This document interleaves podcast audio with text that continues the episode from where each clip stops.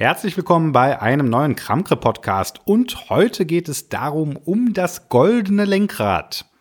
Ja, also ähm, nicht das goldene Lenkrad, was ich verleihe, sondern das goldene Lenkrad, was die Autobild und die Bild am Sonntag verleiht. Ich habe auf Twitter einen Aufruf bekommen, doch mal dafür mit abzustimmen und dachte, hey, an sich eine coole Idee und ähm, warum mache ich das nicht einfach in einem Podcast? Dann hört ihr auch, wie ich mich entscheide und äh, dann könnt ihr sagen, wie ihr euch entschieden hättet. Und ja, ich denke, da lässt sich doch ein schöner, kleiner, schneller Podcast draus machen. Deswegen viel Spaß, los geht's.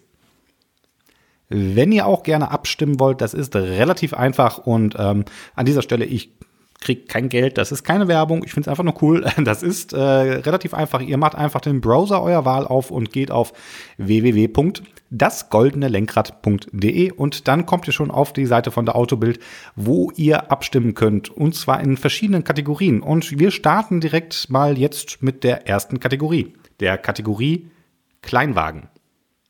In der Kategorie Kleinwagen gibt es äh, sechs verschiedene ja, äh, Autos zur Auswahl. Ich glaube, das ist ab jetzt in jeder Kategorie so. Und zwar steht der Renault Zoe, der Renault Clio, der Ego Live, das, das ist so ein kleines Elektroauto, das müsst ihr euch mal anschauen, der Audi A1 Sportback, der Opel Corsa und der Peugeot 208 zur Wahl. Und ähm, ja, Kleinwagen ist nicht so wirklich meine ähm, ja, Kategorie. Das ist, ich will nicht sagen, das interessiert mich nicht so richtig, aber es ist nicht so die ähm, ja, Kategorie Auto, auf die ich eigentlich gucke. Ich würde tatsächlich sagen, wenn ich mich hier entscheiden muss, und das muss ich, weil man bekommt nur an der ja, Verlosung mit teilnehmen, beziehungsweise die Stimmen werden nur gezählt, wenn man alle Kategorien auswählt.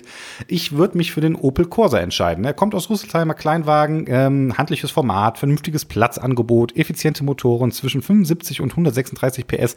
Und jetzt auch der Grund tatsächlich, ähm, warum ich mich dafür ähm, äh, abstimmen werde, ist, äh, weil es den erstmals auch elektrisch gibt und Opel da einiges an Tamtam drumherum gemacht hat und gesagt hat, ähm, der neue Opel Corsa elektrisch gibt es auch als Benziner. Ich glaube, da habe ich auch schon mal einen Podcast in irgendeiner News-Übersicht drüber gesprochen. Finde ich ziemlich cool.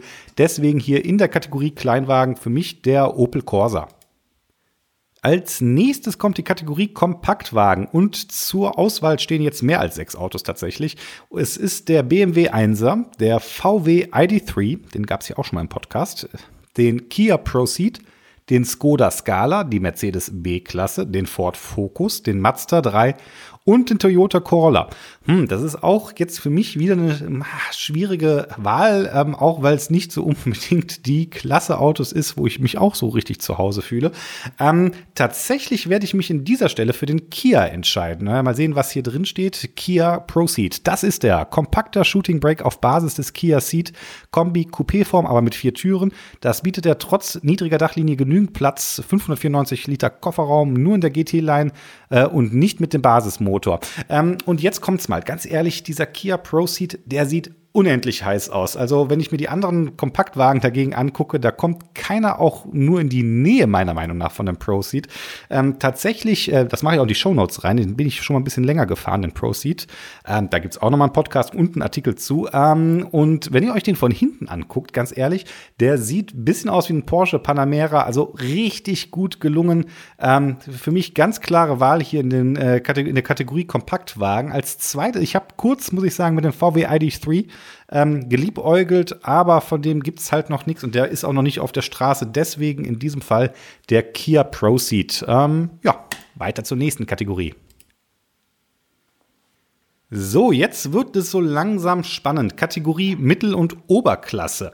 Ah, naja, also äh, ihr werdet jetzt hören, warum ich jetzt so mh, gemacht habe. Ganz einfach zur Auswahl stehen der Audi A4, der Volvo S60, der Lexus ES, der Peugeot 508, der Toyota Camry, der BMW 3er, der Mercedes CLA und das Tesla Model 3.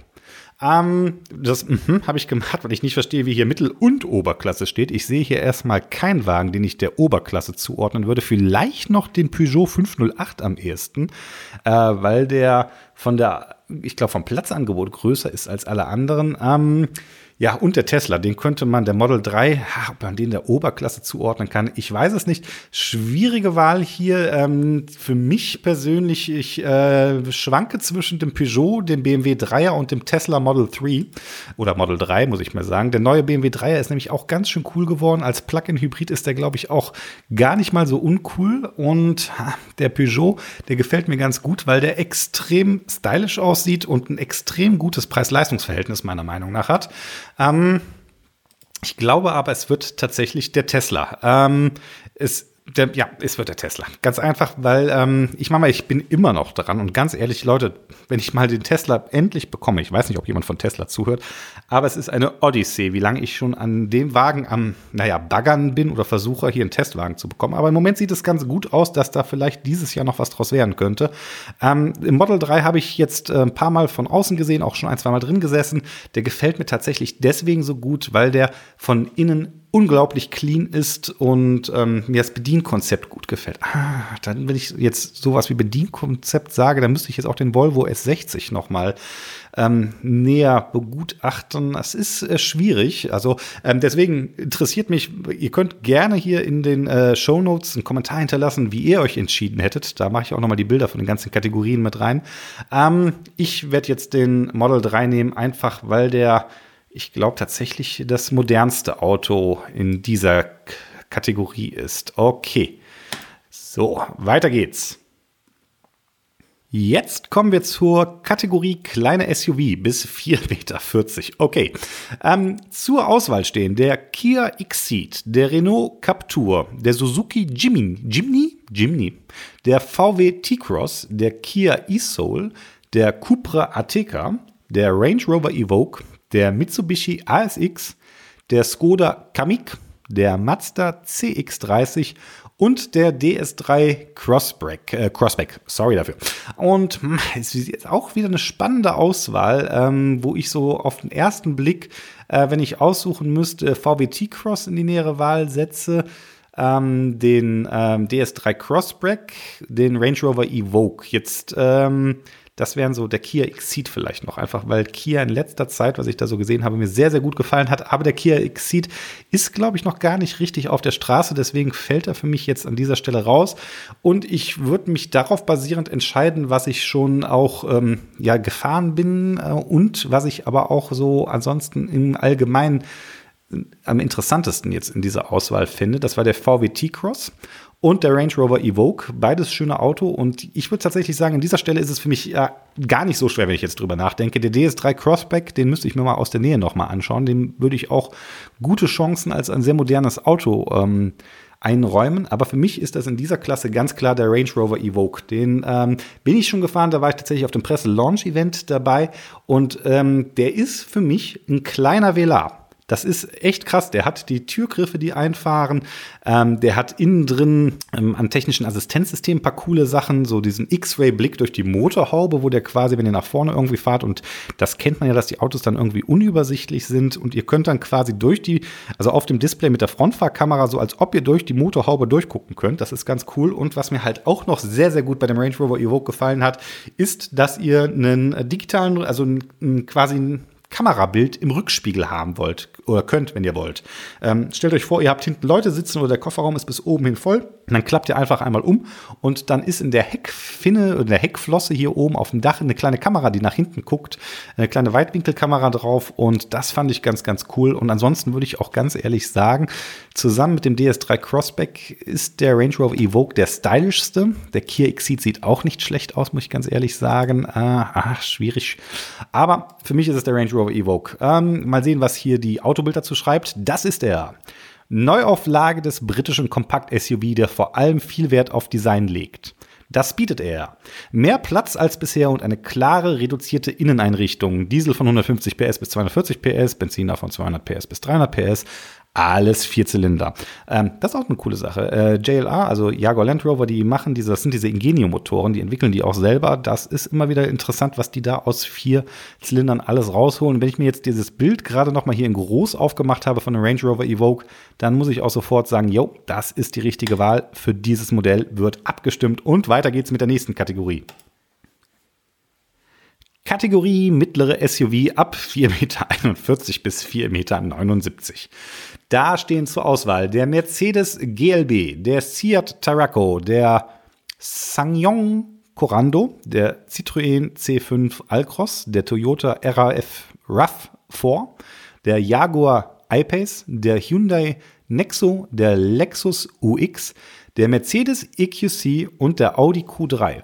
Und ähm, hm, wenn ich jetzt hier so direkt drauf gucke, dann würde ich behaupten, zwei Autos passen hier nicht so richtig rein. Und zwar äh, einfach, weil ich glaube, von dem Preisunterschied ist da nochmal ein ganz schön heftiger Sprung drin. Das sind für mich der Mercedes EQC und der Jaguar I-Pace. Beides Elektroautos. Ähm, hm, schwere Sache. Ähm, hm. Huh. Ähm, lesen wir mal kurz vor, was beim Mercedes EQC steht. Das ist er. Das erste Modell der EQ-Familie. Elektrisch angetriebener SUV auf Basis des Bruders GLC. Das bietet er. Weitgehend bekanntes Design, eine noch angenehme Größe mit etwas mehr Platz als im GLC. Breitwandinstrumente, äh, 408 PS in 5,1 Sekunden von 0 auf 100 und Reichweite bis zu 471 äh, Kilometer. Das kostet der EQC 404 Matic ab 71.281 Euro abzüglich der E-Auto-Autokaufprämie. Mhm, mhm, mhm. Jaguar I-Pace, das ist der 4,68 Meter langes SUV-Coupé mit Elektroantrieb. Das bietet er das gute Gefühl, lokal keine schlechte Luft abzulassen. 400 PS, 90 Kilowattstunden Batterie, maximale Reichweite von 470 Kilometern. Kofferraumvolumen von 665 bis 1453 Liter. Das kostet er. In der Basis kostet der iPace ab 79.450 Euro. Und ähm, ich weiß nicht, wie es euch geht. In dem Moment, wo ich gerade den EQC vorgelesen habe, ähm, ist mir klar geworden, dass es der EQC auf gar keinen Fall werden kann. Und zwar wegen seiner Ähnlichkeit zum GLC. Da muss ich ganz ehrlich sagen, da würde ich Mercedes sagen, hm, da habt ihr euch ein bisschen einfach gemacht. Ihr habt einfach das GLC-Ding genommen und habt einen Elektroantrieb reingezimmert und das war's. Und beim Jaguar I-Pace, da gefällt mir halt, der wurde komplett auf dem weißen Blatt Papier entwickelt. Der nimmt auch tatsächlich die Vorteile, die ein Elektroauto bieten, mit und ähm, macht das und baut die ins Auto ein. Also das ist ja meiner Meinung nach etwas, da sind ganz viele ähm, Elektroautos der klassischen Automobilhersteller für mich so ein bisschen am Krankeln. Die sehen für mich immer aus, als ob sie so ein Standardding aus dem Regal genommen haben, gesagt, ah, wir reißen den Verbrenner raus, machen Batterien irgendwie unten rein und dann ist das ein Elektroauto, sieht aber aus wie jedes andere Auto, was wir so im Portfolio haben. Und da ist der Jaguar I-Pace für mich einfach eine absolute Ausnahme, weil der hat einfach, guckt euch mal die Bilder an, ansonsten in den Shownotes, wie immer, diesen riesigen Radstand, ähm, der hat vorne, also da, das finde ich beim Jaguar I-Pace immer ganz cool, daraus könnte man kein Verbrennungsmodell machen, selbst wenn man es wollte. Und deswegen in der Kategorie mittlere SUV ähm, wird es der Jaguar I-Pace. Ähm, ja, das ist relativ klar und abgestimmt weiter geht's. Kategorie große SUV ab 4,80 Meter. Jo, das ist dann wirklich groß. Zur Auswahl stehen der Mercedes GLE, der BMW X7, der Audi e-tron, der Jeep Wrangler Unlimited Sahara, der Mercedes GLS und der BMW X5. Hm. Die Kategorie heißt große SUV. Da ist für mich so diese Mittelklasse mit X5 GLE und ja eigentlich auf der Audi e-tron ah, so fast schon raus. Ähm, na, komm, wir nehmen den und der Jeep Wrangler auf jeden Fall. Sorry. Ähm, dann bleibt übrig BMW X7, Audi e-tron und Mercedes GLS. Oh, das ist ein echt spannendes Duell, würde ich sagen. Ähm, wisst ihr was? Wir machen das mal hier und gucken, was die Autobild sagt der BMW X7. Das ist er. Ein edler Riesen-SUV aus dem äh, X5. Äh, über dem X5, pardon. Gebaut für USA, China und den Nahen Osten. Das bietet er schiere Größe, Platz und Komfort, standesgemäßer Antrieb, Diesel äh, 265 PS bis 400 PS, Benziner von 340 PS bis 530. Das kostet er ab 87.550 Euro. Dann der Audi e-tron. Das ist der. Der erste Serien-Audi mit E-Antrieb, zwei Leistungsstufen lieferbar, knapp 5 Meter lang und bis 2,6 Tonnen schwer. Ja, das ist die Batterie, die macht das Ding schwer. Ähm, das bietet er. Viel Platz und jede Menge Elektronik an Bord. Systemleistung beträgt 360 PS nur. Bitte was? Okay, äh, Reichweite 380 Kilometer nur. Bitte was? Ähm, das kostet er ab ca. 70.000 Euro. Okay, ich werde mir den e-tron noch mal angucken müssen. Das ist äh, ich bin gerade ein bisschen schockiert, dass der so wenig PS hat. Da könnte ich noch mit leben, aber dass er eine Reichweite von nur 380 Kilometern hat. Das verstehe ich gerade nicht. Okay, äh, das macht es eigentlich, ich bin mir ganz ehrlich, ich hatte ja schon so ein bisschen auf einen Wagen geschielt. Jetzt muss ich nochmal drüber nachdenken. Mercedes GLS. Das ist der Luxusklasse SUV passend zur S-Klasse, deshalb das S im Namen. Gegenstück zum BMW X7. Das bietet er. Alles im Übermaß. Luxus, Raum, Komfort, schlaues Multimedia, zwei Motoren, Reihen 6 Zylinder Diesel mit 286 PS und 330 PS. Mhm, mhm, mhm. Oh, meine Güte, jetzt. Ich bin ja ganz ehrlich, eigentlich hätte ich äh, erst so Richtung Audi e-tron geschielt. Ähm, aber den gibt es ja wohl noch in der zweiten Leistungsklasse, steht da, oder? Habe ich das gerade falsch gelesen? Zwei Leistungsstufen lieferbar. Jetzt, das werde ich nochmal nachgucken. Also, Leute, der Punkt schwierig. Ähm, alle drei finde ich cool. Den e-tron finde ich deswegen so cool, weil der diese äh, der erste Wagen ist, nee, ich, nee stimmt gar nicht, ist glaube ich nicht der erste ähm, der rechts und links eine Kamera hat statt Spiegel. Und das finde ich sieht ziemlich heiß aus. Ich hatte den e-tron erst einmal leider hier durch Zufall auf der Straße beziehungsweise neben mir parkend gesehen und konnte mir da zum ersten Mal irgendwie angucken. Äh, Audi und ich, das klappt irgendwie im Moment nicht ganz so gut. Hm, aber ich wollte die jetzt mal genau wegen dem e-tron anschreiben, also ungelogen, äh, weil mich der Wagen sehr interessiert. Ha, schwierig. Das ist echt eine schwierige Wahl für mich. Ich gucke noch mal kurz nach links und nach rechts. Mercedes GLE und X5. Nee, die sind beide raus. Und der Jeep Wrangler, nee, das der kannst du nicht in die. Ist zwar ein großer Wagen, aber der ist halt technisch nicht. Ich versuche es mal von der Technikseite aufzuziehen. Ey, das ist jetzt gerade echt eine schwere Entscheidung für mich. Ähm, hm. Die sind technisch alle auf dem neuesten Stand. Der Mercedes GLS ist, glaube ich, nach der A-Klasse der erste Wagen, der das MBUX-System reinbekommen hat von Mercedes. Das spricht eigentlich ein bisschen für den Mercedes, wobei der BMW mit dem X7 das BMW OS 7 drin hat, das auch sehr gut ist. Ah, Leute, das ist schwer. Und der Audi als Elektrowagen. Okay, ich nehme trotz der kleinen Reichweite und den wenigen PS äh, den Audi. Ähm, es fällt mir ein bisschen schwer. Ich hätte sonst wahrscheinlich auf Platz 2 den BMW X7 geschoben und nee, Platz 2 ist BMW X7 und Mercedes GLS zusammen. Da könnte ich mich jetzt nicht könnte ich mich jetzt nicht, ich habe beiden noch nicht drin gesessen, also ich habe in keinen dieser Autos drin gesessen, ähm, außer in dem X5, aber der passt mir hier nicht rein in die Kategorie und ähm, deswegen entscheide ich mich jetzt aus dem Bauch heraus für den Audi e-tron und sage, der X7 und der GLS, die gehen zusammen auf Platz 2. Ich stimme ab für den e-tron und weiter geht's. Kategorie Sportwagen. Porsche Taycan, McLaren GT, Porsche 911 Carrera S, Aston Martin DBS Superleggere Volante, Toyota GR Supra, McLaren 600 LT Spider, BMW 8er, Bentley Convertible GT und der BMW Z4. Hau, meine Güte, also ich gucke hier auf die Bilder gerade drauf und muss sagen, mein lieber Herr Gesangsverein, ähm, das sind alles schöne Autos. Die Kategorie heißt Sportwagen. Ähm, ja, bei Sportwagen ist natürlich Porsche direkt, ähm, die kommen so direkt ein bisschen in einem in, ins, ins Visier. Ähm, hm. Porsche Taycan natürlich jetzt als Elektrosportwagen bestimmt krass, äh, aber wie gesagt, ähm, noch nicht auf dem Markt. Äh, ich glaube, der McLaren GT genauso wenig, wobei da bin ich mir gerade nicht sicher. Ähm, hm. BMW 8er, ich hatte jetzt den M850, ähm, da gab es auch einen Podcast zu, habe ich lange nicht mehr gesagt. Äh, ich sage nur www.markkreuzer.de oder einfach Kramkre Podcast äh, mal nachgucken. Da gab es den zusammen mit dem Porsche 911, da, den haben wir auch hier in der Liste, und einem AMG GTC, der, der hat es hier nicht reingeschafft in der Kategorie Sportwagen.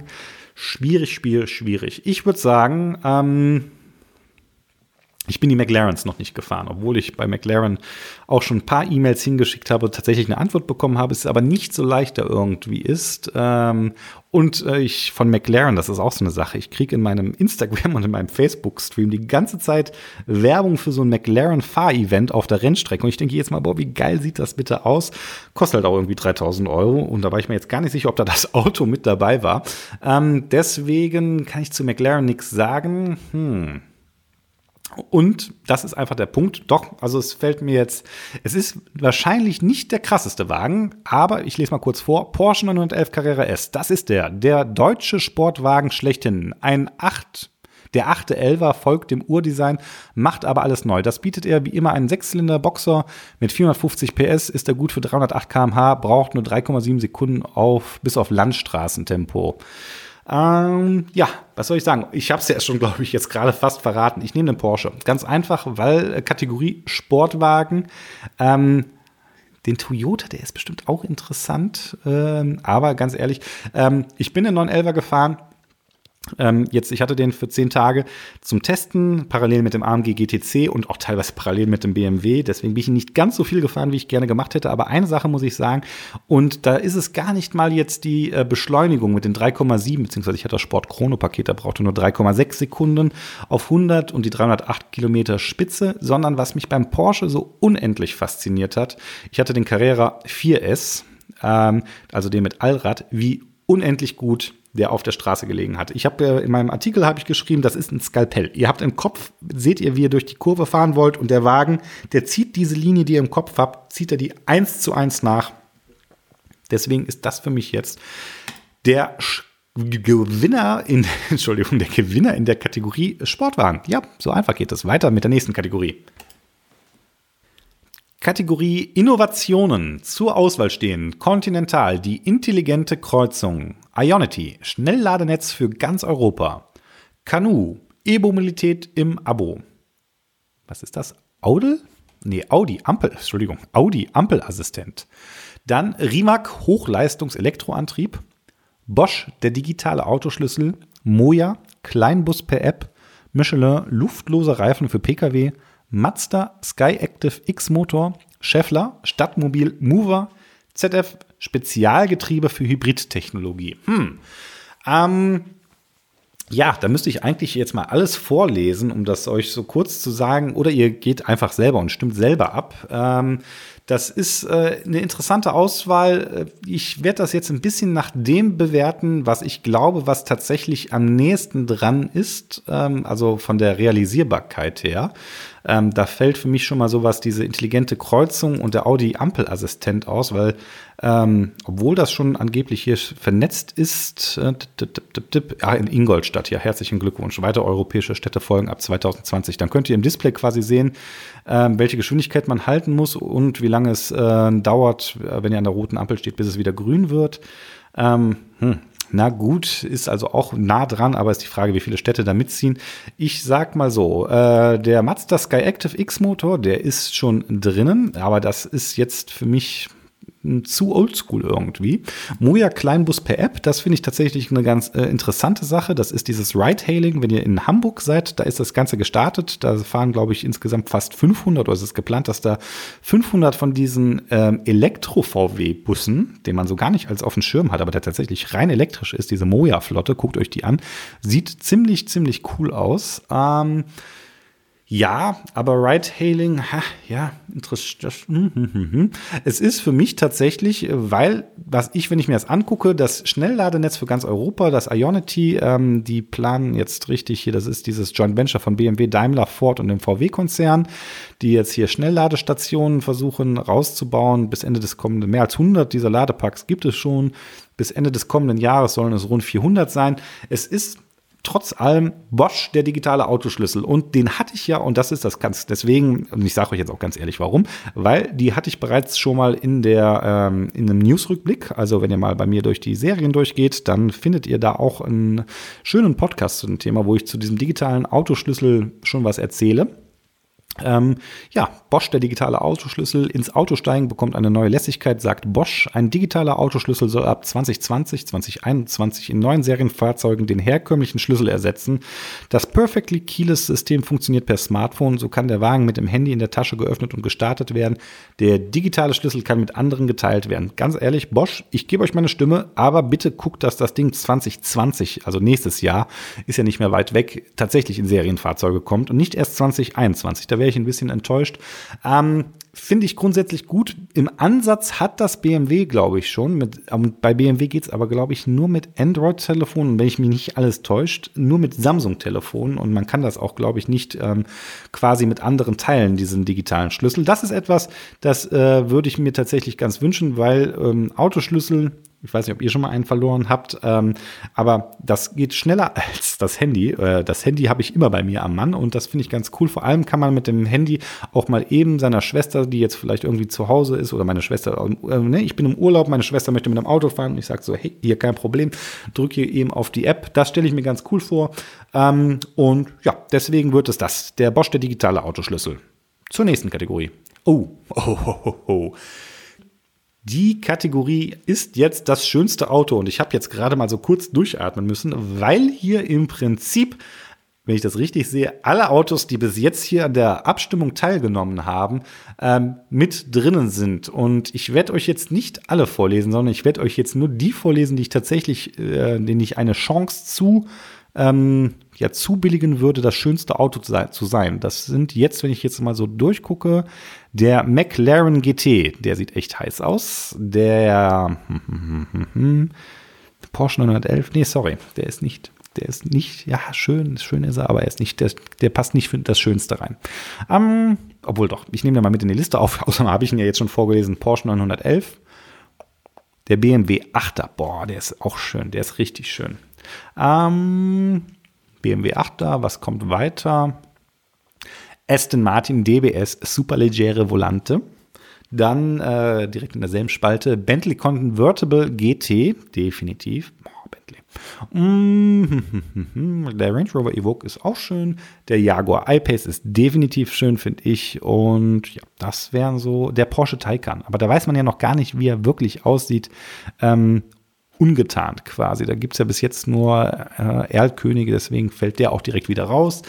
Und ähm, es ist für mich eine Aston Martin habe ich schon mal gehabt, Bentley, das sind definitiv die Favoriten, die beiden. Ja, Aston Martin, Bentley, auch Jaguar, da viele britische Autos dabei, der McLaren auch britisch. Da ist etwas dran, Leute. Das, ähm, da habe ich schon öfters drüber nachgedacht. Die Briten bauen echt schöne Autos. Also äh, von der ästhetischen Seite her. Ich habe jetzt, ach, die sind bestimmt auch alle gut, aber schön sind sie auf jeden Fall. Ähm, hm, also Aston Martin, Bentley, Jaguar, da ist der Jaguar, sorry, raus. Das andere sind super Autos. Es drehen sich wahrscheinlich mehr Köpfe nach dem Aston Martin um als nach einem Bentley. Und auch mehr Köpfe nach einem McLaren als nach einem Bentley. Aber Leute, für mich ist es der Bentley. Ich bin aber auch einfach ein Bentley-Fan. Ich hatte den Bentley, ähm, gibt es einen Podcast zu, guckt euch die Bilder unbedingt an und hier als Cabrio, äh, weiß ich nicht, da versuche ich ja noch äh, irgendwie dran zu kommen, aber im Moment ist es erstmal hier das Bentley Cabrio, der ist auch wunderschön. Ich mag einfach diesen riesigen Kühlergrill von dem Wagen und ähm, lesen wir mal kurz vor. Das ist der das wohl luxuriöseste Cabrio ergänzt seit früher das Coupé. Der kleine V8 leistet 550 PS, ja, klein in Anführungszeichen. Äh, als W12 legen sich 625 PS mit dem hohen Gewicht an. Das bietet er oben ohne 19 Sekunden von 0 bis 100 in 4,1 Sekunden, Spitze 318. Ja, reicht, steht daneben. Das Coupé ist äh, schneller. Das äh, Coupé fährt 333. Äh, Zumindest wie es angegeben ist. Äh, ich bin den nicht ausgefahren. Aber äh, ja, Bentley Convertible GT, das ist für mich ähm, der, der Gewinner. Das ist, das, das ist der schönste. Ah, der Aston Martin sieht auch super schön aus.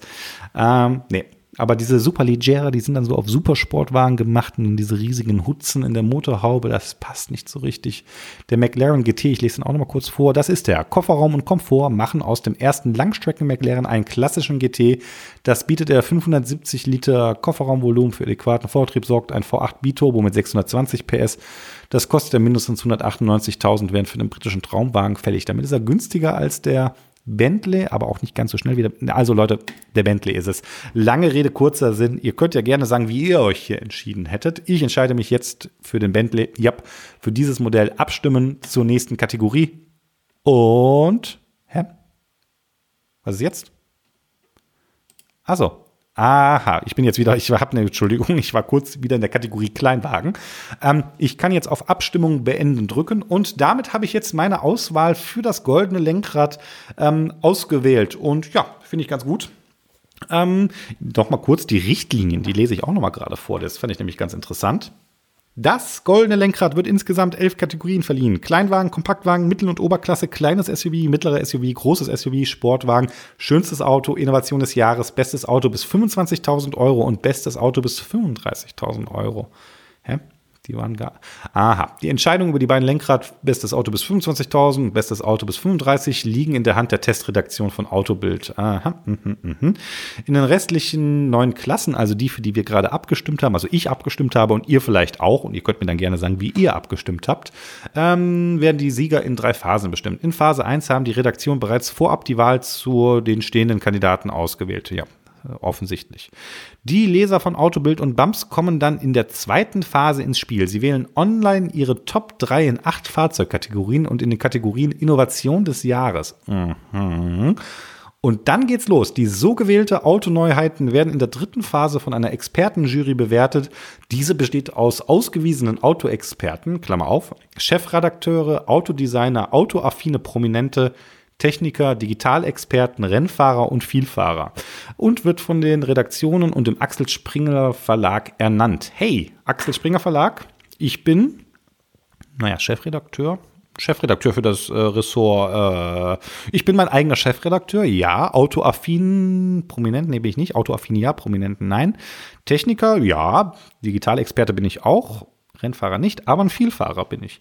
Ähm, aber ich, ganz ehrlich, ich glaube, ich habe mich jetzt hier durch die, ähm, durch dieses offene Podcast, äh, wo ich gesagt habe, für was ich so stimme, wahrscheinlich disqualifiziert, um noch in die Jury ernannt zu werden. Wobei, also, ne, falls Axel Springer klingelt und sagt, hey, Marc, bitte gib uns deine Stimme als und da würde ich mal, dann, dann würde ich nachfragen, in welche Kategorie sie mich dann reingesteckt haben. Ähm, und ja, ähm, aber ganz ehrlich, wahrscheinlich würde ich wieder so wählen. Wobei in der einen oder anderen Kategorie wird es wahrscheinlich durchaus schwierig. Da müsste ich noch mal tief drüber nachdenken. Und naja, für mich ist jetzt die Abstimmung beendet. Jetzt kann ich hier noch mal die ähm, die überprüfen sie ihre Auswahl. Das habt ihr gerade gehört. Ich bin kein Roboter. Das stimmt auch. Äh, bitte suchen Sie Traffic Lights raus. Ja, okay. Habe ich gemacht. Herzlichen Glückwunsch. Ich bin kein Roboter. Ich darf die Abstimmung abschließen. Habe ich gemacht. Abstimmung beendet. Und jetzt ging es noch. Ihre Wahl wurde registriert. Vielen Dank. Mhm, mh, mh. Und jetzt kann ich noch an einem äh, Gewinnspiel für einen BMW X2 teilnehmen, der hier in Gold Metallic drin ist. Boah, sieht der gut aus. Ähm, gut, das äh, ist aber jetzt für den Podcast, glaube ich, nicht mehr ganz so relevant.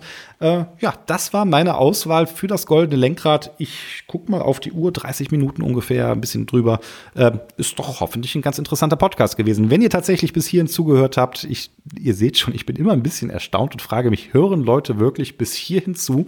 Falls ja, dann vielen Dank, dass ihr das gemacht habt. Freut mich wirklich sehr. Ähm, wenn ihr wollt, schreibt mir in den Show Notes, also das einfach hier auf in einem Podcatcher eurer Wahl einfach folgen Webseite äh, draufklicken, dann kommt ihr dazu, ähm, wie ihr euch ähm, ja entschieden hättet. Und ähm, dann würde ich sagen, vielen Dank, dass ihr zugehört habt. Wenn es euch gefallen hat, dann sagt's anderen oder sagt's mir. Und ähm, ja, vielen Dank. Wir hören uns bald wieder mit dem nächsten Podcast. Ich bin der Marc vom Kramke Podcast. Bleibt wie ihr seid und weiterhin gute Fahrt. Macht's gut.